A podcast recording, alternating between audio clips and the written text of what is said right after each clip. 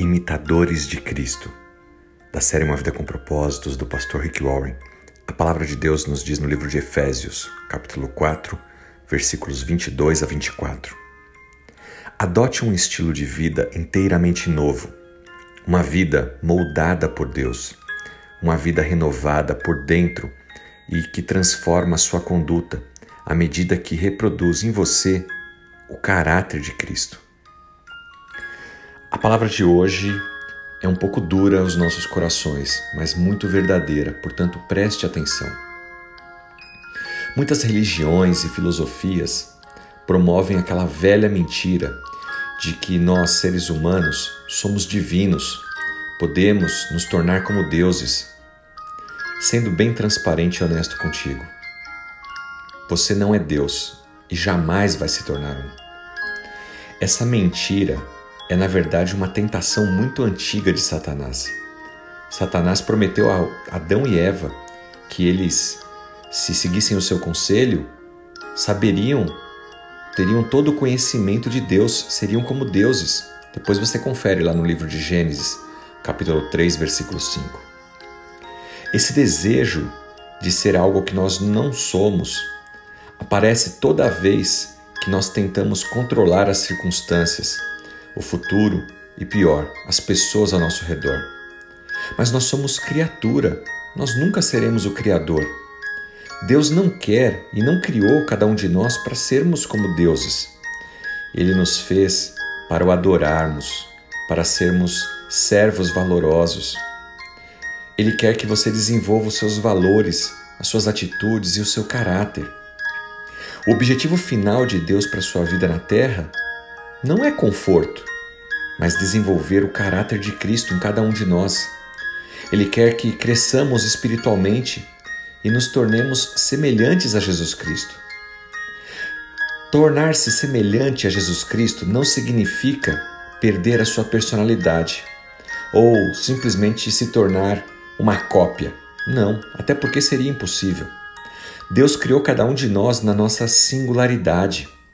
Então, ele certamente não quer mudar isso.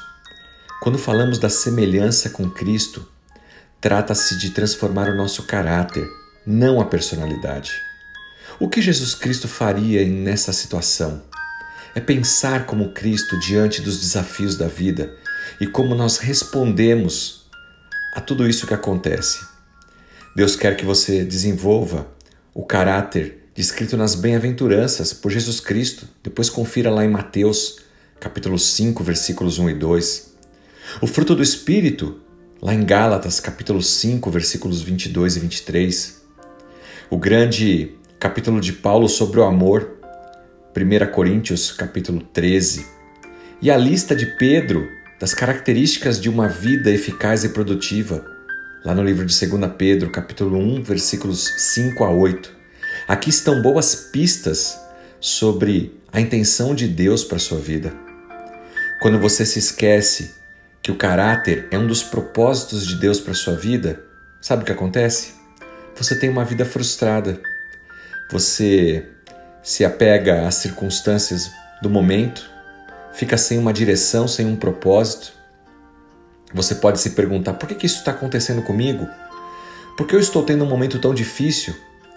E a resposta é que a vida ela é difícil.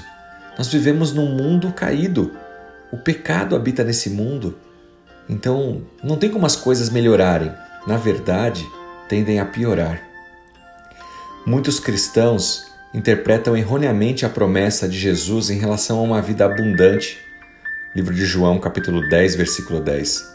Isso não significa uma vida perfeita aqui na terra, saúde, conforto, felicidade constante, realização de todos os seus sonhos, alívio instantâneo por meio da sua fé e oração. Não. Muito se equivoca quem pensa assim. As pessoas pensam que aceitarem Jesus como seu Senhor e Salvador, a sua vida aqui na terra vai ser uma vida de abundância, teoria da prosperidade, mas as coisas não funcionam assim. Essa perspectiva egocêntrica trata Deus como se fosse um gênio da lâmpada. Basta então dizer que aceitei Jesus e as coisas vão funcionar do meu jeito. O que eu pedi vai acontecer. mas Deus tem um plano, um propósito, e Ele está agindo por meio de você, agindo no mundo para você. Nunca se esqueça que essa vida não é sobre você, mas sobre os propósitos de Deus. Deus tem um plano para cada um de nós e o paraíso não é aqui na terra, mas sim na eternidade. Passe o tempo que for aqui na terra, mas passe ele se preparando para o céu, construindo o seu caráter semelhante ao caráter de Cristo Jesus.